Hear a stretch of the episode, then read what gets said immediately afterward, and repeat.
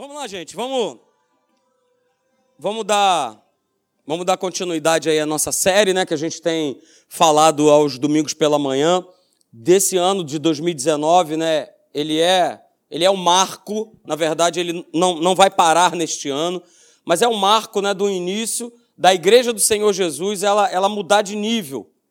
Ela sair do estágio onde ela se encontra, né, ela poder sair do raso e nós podermos irmos para águas profundas. E a gente tem analisado aqui, né, ao longo desses domingos pela manhã, algumas oposições, algumas barreiras. Mas antes da gente começar, né, o nosso texto base está aí, Isaías 55, verso 9. Porque assim como os céus são mais altos do que a terra, assim são os meus caminhos mais altos do que os vossos caminhos. É?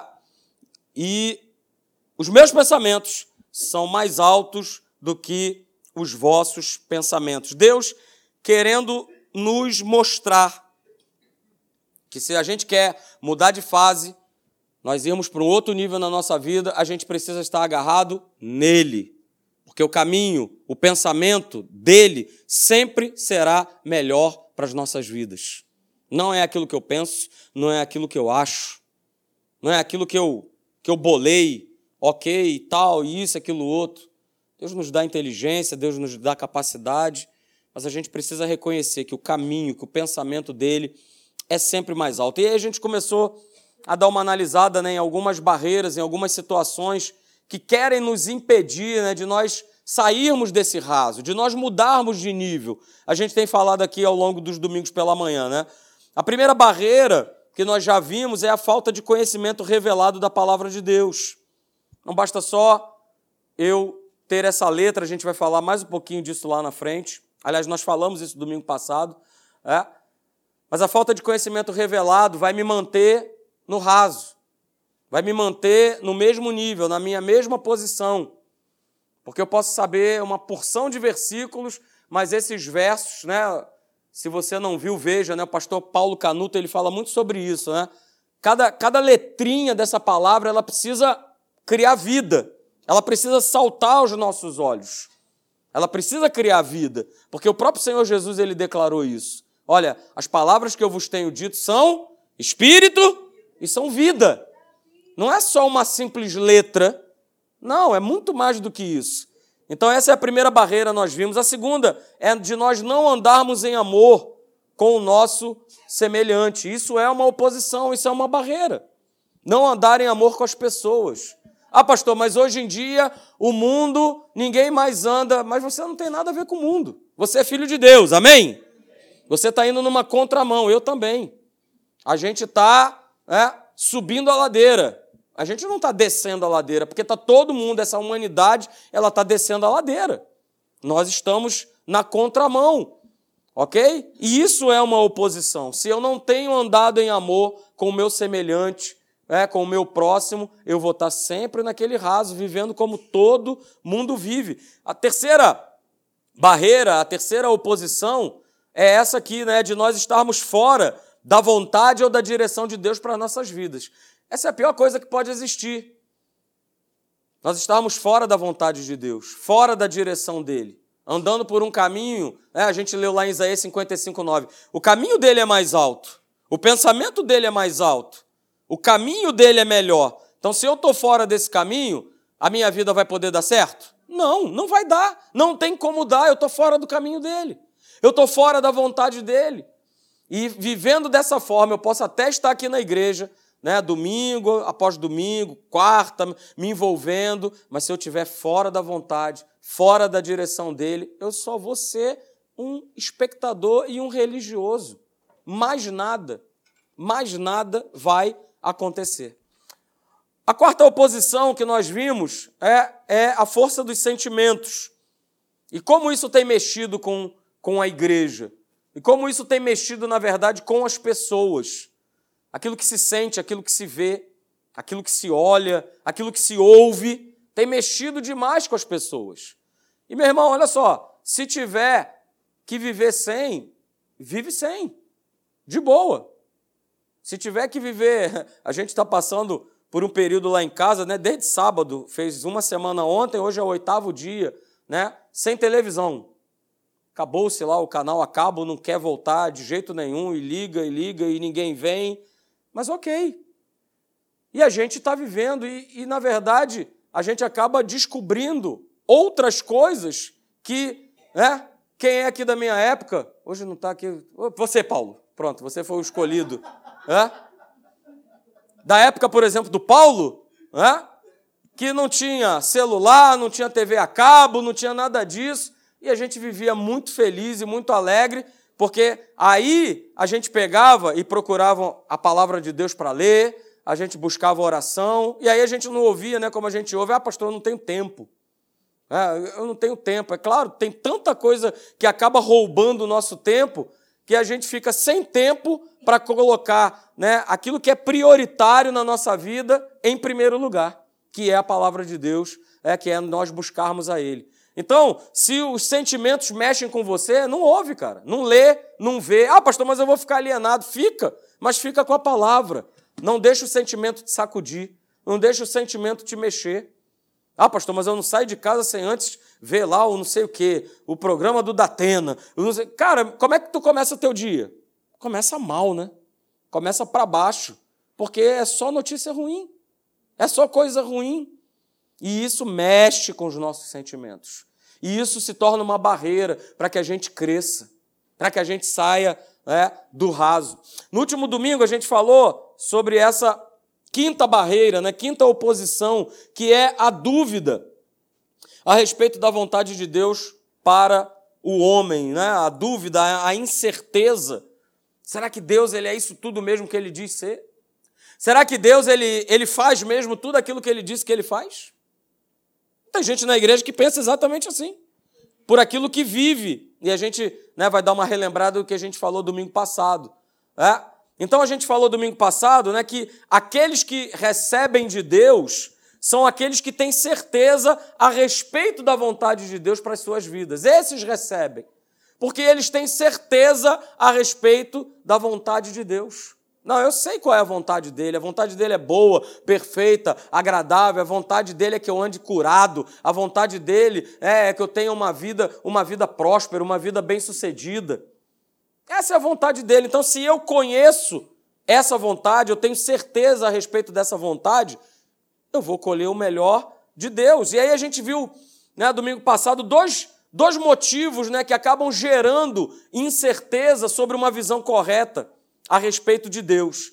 A primeira delas é essa aí, né, a imagem constante de fracasso, de derrota, de miséria, de medo, de insegurança, de doenças ao nosso redor que vão tentar construir uma mentalidade na minha e na tua vida. Essas imagens, elas todas, toda hora elas pipocam na nossa cabeça. É uma situação que acontece, é uma notícia que a gente ouve, e isso vai tentar gerar em nós uma mentalidade, vai tentar mostrar para a gente um retrato esse mundo, ele está sobre o domínio do medo, ele está sobre o domínio do inferno.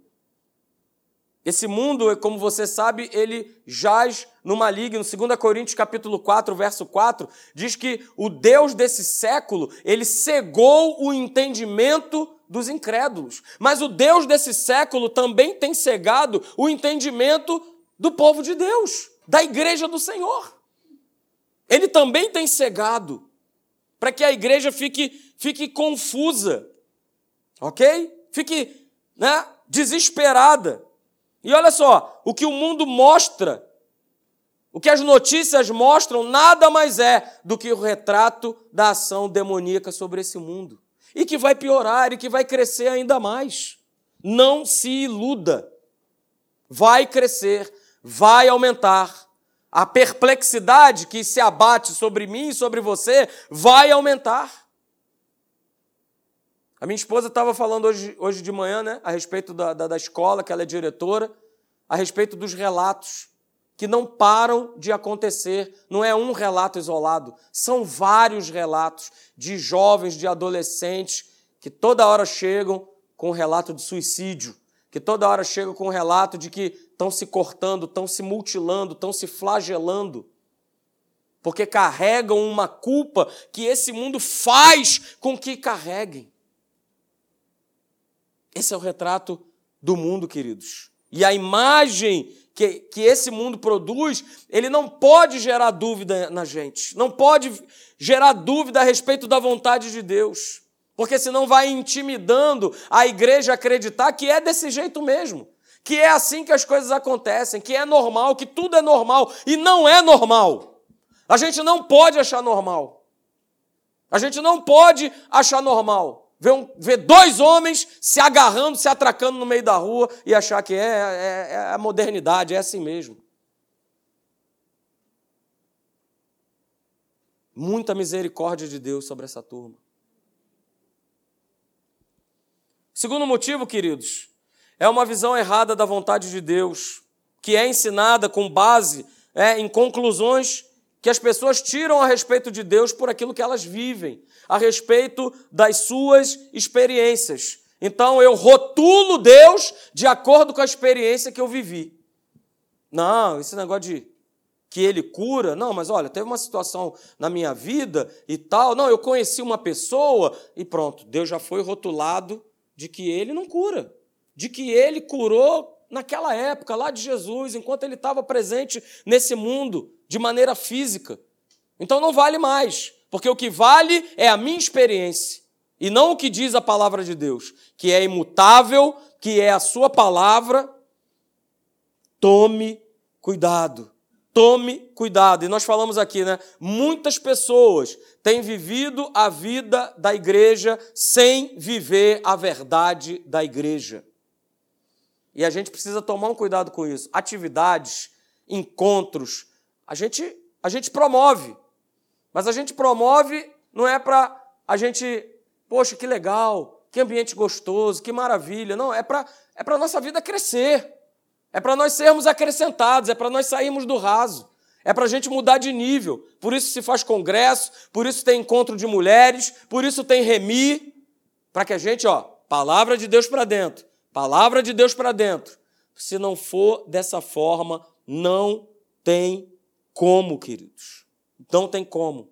E para a gente anular essa, essa barreira aí da experiência que eu acho que eu tenho, que eu tive, que eu ouvi dizer, olha só, para que eu venha formar uma linha de entendimento correto sobre a verdade, sobre a palavra, é, eu preciso da ação do Espírito Santo sobre essa palavra.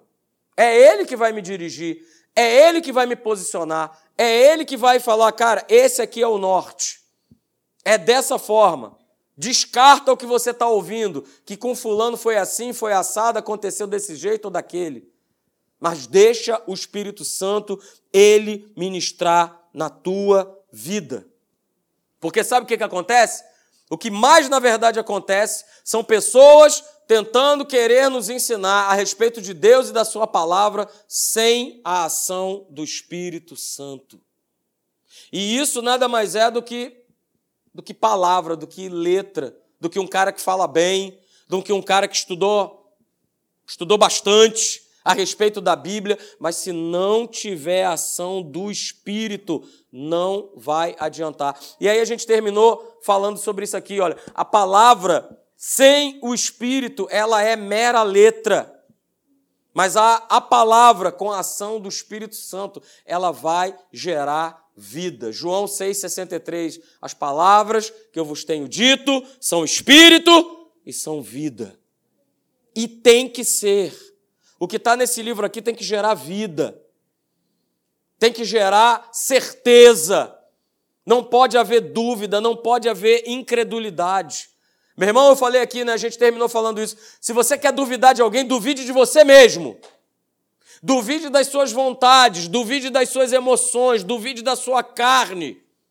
Duvide, duvide mesmo, mas nunca duvide de Deus. Nunca duvide da sua palavra, nunca duvide daquilo que está escrito, porque o que está escrito aqui ela é real. É real.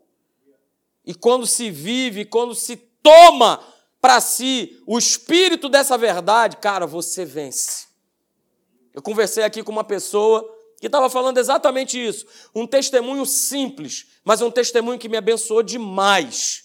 Você sabe o que ela me falou? Ela falou: Olha, eu, eu moro com uma outra pessoa E há muito tempo, né, essa pessoa, né, ela, ela, ela me maltrata, muitas vezes me ofende, e eu respondia, famoso, né, toma lá da cá, toma lá da cá.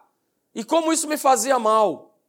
E eu queria, por mim mesmo, ficar calado, ficar calado. E não conseguia. E isso me gerava uma profunda tristeza, porque estava sendo pressionada, estava sendo oprimida por essa pessoa. Mas ela falou: olha, comecei a botar a palavra de Deus para dentro, e essa verdade ela foi, ó, ela foi tomando conta, ela foi começando a gerar vida em mim, vida e vida e vida, e o Espírito Santo ministrou: olha só, a tua postura é continua quieta, ora por ela. Só que agora ficar quieta, ouvindo os mesmos insultos, as mesmas ofensas, não me traz mal, pelo contrário, me traz alegria. Agora eu estou alegre. Agora eu sinto uma presença que eu não consigo, eu não consigo explicar, pastor, porque eu tenho ficado calada, só que agora o Espírito me revelou. Foi agora o Espírito, não foi algo da minha vontade, daquilo que eu achava, daquilo que eu pensava. Agora eu estou com Ele.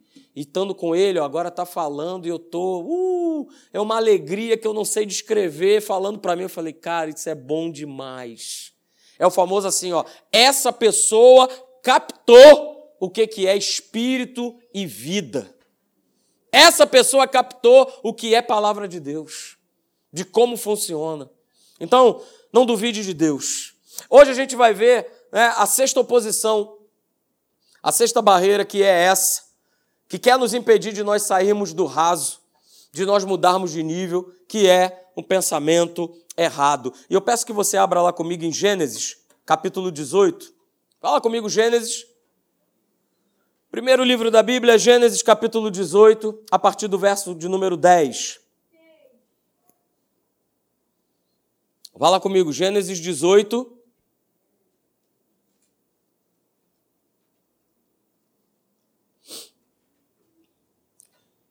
Gênesis capítulo 18, a partir do verso 10.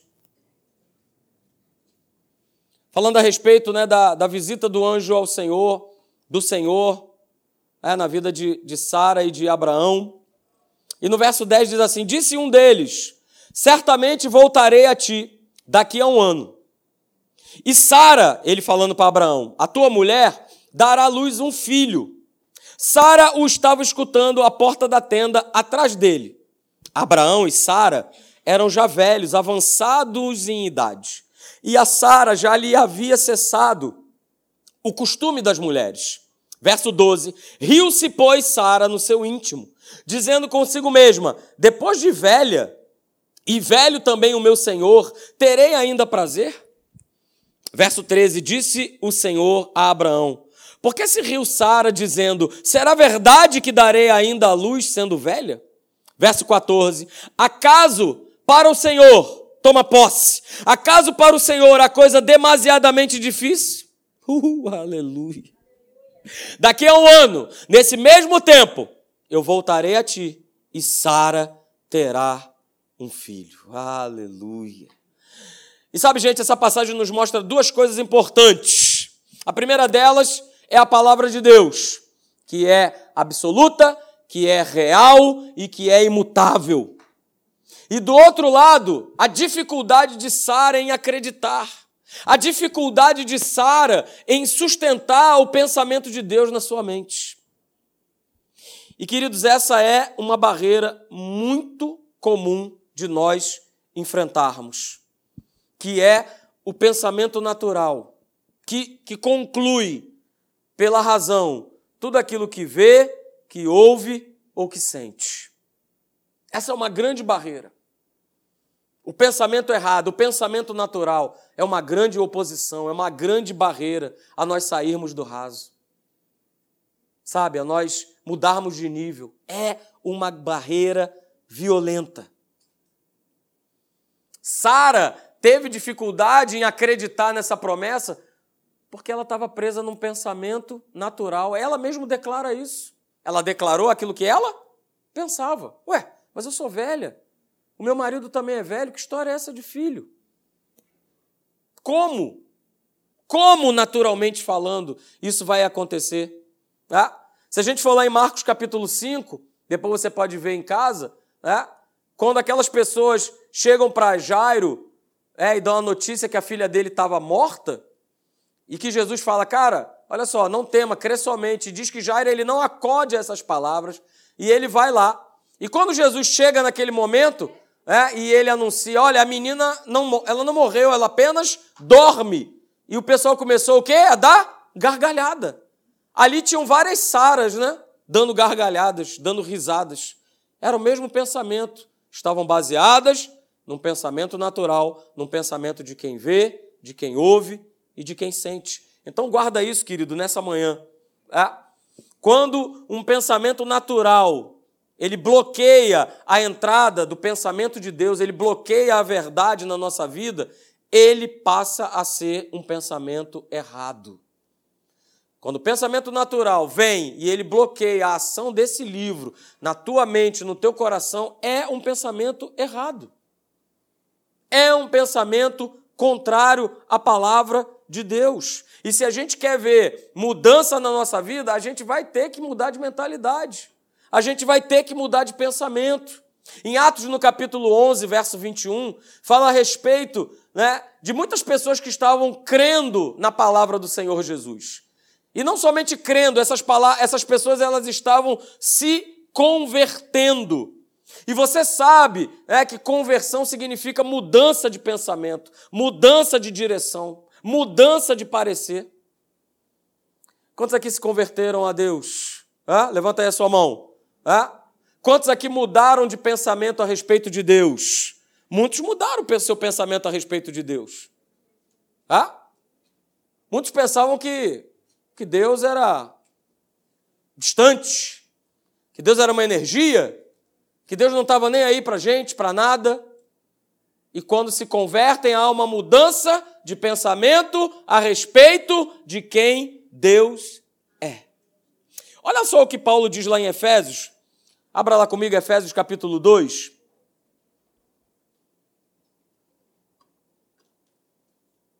Uh, aleluia. Efésios, Efésios capítulo 2, a partir do verso 1.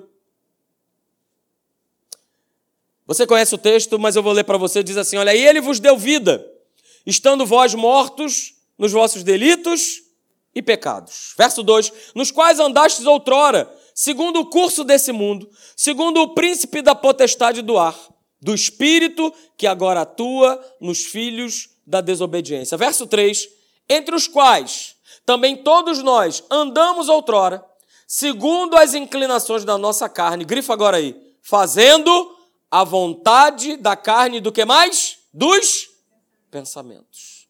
Fazendo a vontade da carne e dos pensamentos. Nós éramos, por natureza, filhos da ira, como também os demais. Olha que interessante. A gente fazia a vontade da carne e fazia a vontade dos pensamentos, porque o nosso pensamento era errado a respeito de Deus, a respeito da igreja, a respeito de tudo que envolvesse a palavra de Deus. Vivíamos outrora mortos por conta de pensamentos errados. Ok? Mortos. Mas existe um princípio que a gente precisa reconhecer como verdadeiro, que é esse aqui. Nós somos aquilo que pensamos ser. Nós somos aquilo que pensamos ser. Já houve um tempo, né? Na época do Paulo também, aleluia hã? numa rádio chamada Rádio Cidade, que o slogan da rádio era o seguinte: olha, você é o que você ouve. Esse era o slogan da rádio. Você é o que você ouve. Nós somos aquilo que nós pensamos ser. E muitas vezes não importa né, se aquilo que eu penso ser, ele é certo ou ele é errado. Você é o que você pensa que é. E aí eu vou dar alguns exemplos para você, né? Se você pensa que você é incapaz, você é incapaz. Se você pensa que você não pode, você não pode. É, pastor, eu nunca vou conseguir emagrecer. Você nunca vai conseguir emagrecer. Pastor, eu nunca vou conseguir falar inglês. Você nunca vai conseguir falar inglês. Pastor, eu nunca vou aprender a nadar. Você nunca vai aprender a nadar. Se você pensa que você é doente, você é doente. Se você pensa que você não vai mudar de vida, você não vai mudar de vida. Se você pensa que você é um fracasso, você é um fracasso. Se você pensa que você nunca vai vencer os teus problemas, você nunca vai vencer os teus problemas. Se você pensa que você nunca vai ver o teu sonho concretizado, e a gente tem falado à noite, e nós vamos continuar falando hoje à noite, sobre sonhos. Se você pensa que o teu sonho nunca vai se realizar, ele nunca vai se realizar. Nós nunca, guarde isso, nós nunca conseguiremos ir além daquilo que nós pensamos. Nós nunca iremos além daquilo que nós pensamos ser ou que nós podemos ter. Muitas situações de limitações na nossa vida acontecem porque eu tenho um pensamento errado a respeito de quem eu sou. Mas a pergunta dessa manhã é: né, se eu quero mudar de nível, se eu quero sair do raso, como é que Deus pensa que eu sou? Afinal de contas, o que é que importa? De como você se vê, de como você pensa que você é, ou como Deus te vê, ou como Deus tem certeza que nós somos. Com Gideão foi assim, né? É só você ir lá em Juízes capítulo 6, você vai ver. Ele declarando aquilo que ele pensava que ele é: covarde, medroso, medroso miserável, inferior a todas as pessoas, inferior a todo um povo. Senhor, eu sou o menor, da menor tribo, da menor família. E assim ele foi se colocando, né? Eu sou o menor do menor, eu sou o inferior, eu sou o covarde, eu sou o que não presta para nada, eu sou o medroso, mas era dessa maneira que Deus via Gideão? Não. Deus via Gideão como um cara valente. E tanto é verdade que ele fala isso para ele. Fala para Gideão, cara, você vai libertar esse povo. Mas ele libertou na força do braço dele, daquilo que ele pensava que ele achava? Não, porque Deus era com ele e olha só, ele comprou essa ideia, ele comprou esse pensamento, que era o pensamento de Deus, que é o pensamento correto. Porque quando Deus ele olha para mim e para você, ele vê Jesus. Ele vê Jesus na tua vida e na minha vida. Por isso ele sempre vai dizer: você é salvo, você é mais que vencedor, você é curado, porque ele vê Jesus, ele vê a obra completa do filho dele em você. Jesus não fez essa obra para ele, ele fez por nós. O sacrifício foi por nós. O sacrifício foi por cada um de nós. E aí a pergunta é: você se vê como vencedor? Não me responda. Eu quero que você saia daqui nessa manhã, que o Espírito Santo martele isso no teu coração e no teu pensamento. Você é mais que vencedor. Você é um vencedor. Que você não tenha gravado absolutamente nada do que eu falei aqui, ok. Mas que você fique com essa frase ressoando na tua cabeça, martelando na tua cabeça. Você é um vencedor. E você vai se responder agora, ou quando você sair daqui, ou durante essa semana. Existem duas respostas, não é isso? Sim ou não. Se eu não me considero um vencedor, é porque o meu pensamento está formado com base naquilo que eu vejo, no que é a minha vida, no que é o meu dia a dia. E aí eu vou me ver dessa forma. Mas existe uma outra forma de resposta, né, que é o sim. Não, sim, eu me vejo como vencedor, porque a Bíblia declara que eu sou mais que vencedor em Cristo Jesus.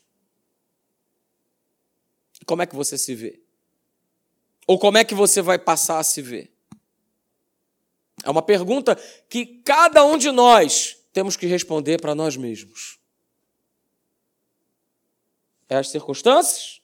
São as coisas que eu vivo? Ah, pastor, que vencedor o quê? Aonde que eu sou vencedor? Está tudo no vermelho, nada está dando certo. É, você está tirando conclusões baseado naquilo que você vê, naquilo que te acontece. Mas o que a palavra de Deus fala a teu respeito? O que é que nós vamos, afinal de contas, considerar? E aquilo que eu considero é lógico, vai estar tá, né, mostrando o quanto eu tenho amadurecido, o quanto eu tenho crescido e o quanto eu tenho mudado de nível, que é o que Deus mais deseja, que cada um de nós aqui a gente mude de nível, a gente cresça nele. Então, queridos, para a gente terminar, é, sim, nós não queremos além daquilo que pensamos ser, daquilo que pensamos poder ou daquilo que nós pensamos ter. Mas olha, o pensamento que você tem ao teu respeito e a respeito das situações que envolvem a tua vida vai determinar o quanto você conquistará em vida. Porque volto a dizer, é aqui, é nesse mundo, é nessa terra a nossa conquista. Pastor, o céu, cara, o céu é o nosso bônus, é a nossa maravilha, é a nossa cidade santa, é de nós estarmos na presença dele. Uh, aleluia, que bom. Mas aqui também nós temos que receber e viver tudo aquilo que ele prometeu para cada um de nós. Mas isso só vai se dar à medida que aquilo que de que maneira eu encaro? De que maneira eu penso com as coisas que acontecem? Lá em Provérbios diz que assim como o homem se imagina, assim ele é. Assim como o homem se imagina, assim ele é. E qual é o pensamento que eu, tinha, que eu tenho tido a respeito de mim, das coisas que acontecem na minha vida? É isso que vai determinar se eu vou conquistar ou se eu não vou conquistar. É isso que vai determinar se eu vou crescer, se eu estou amadurecendo, se eu estou né, indo agora para águas profundas, sem boinha no braço. Uh, aleluia! Porque agora eu estou de braçada com Jesus. Uh, estou nadando com Ele. Pastor, estou nadando com Ele, que nem essa irmã falou isso. Olha, agora, né, ó, sem preocupação, estou aprendendo. Uh, aleluia! Estou aprendendo. Ó, passando pelas mesmas coisas. O que, que mudou? Mudou o pensamento. Mudou o pensamento a respeito da situação que sempre viveu, que sempre aconteceu. Mas agora, porque houve uma mudança de mentalidade, pastor, agora eu sofro, agora eu continuo, mas olha, que paz, que alegria, não me incomoda, eu sigo adiante. E mais, ele está me acrescentando, ele está falando comigo. Olha, faz isso, agora faz aquilo, aquilo outro. Opa! Por quê? Porque Deus ele viu assim: caramba, está crescendo, está mudando de nível, ó. então agora eu posso acrescentar mais. Agora eu posso né, descortinar coisas que estão por vir, que estão para acontecer para frente. E é assim. A gente vai, né? Step by step, né? Passo a passo, com ele, caminhando com ele, né? e não se deixando abalar por nenhum tipo de pensamento errado que queira dominar. Pastor, como é que eu me livro desses pensamentos? Renovando a sua mente com a palavra de Deus. Todo dia. Todo dia. Senão a gente vai continuar vendo as coisas, sentindo, ouvindo, falando da mesma maneira que esse mundo age, que esse mundo fala, que esse mundo vive, baseado naquilo que está ao seu redor. Amém, queridos? Vamos ficar de pé, eu quero orar por você.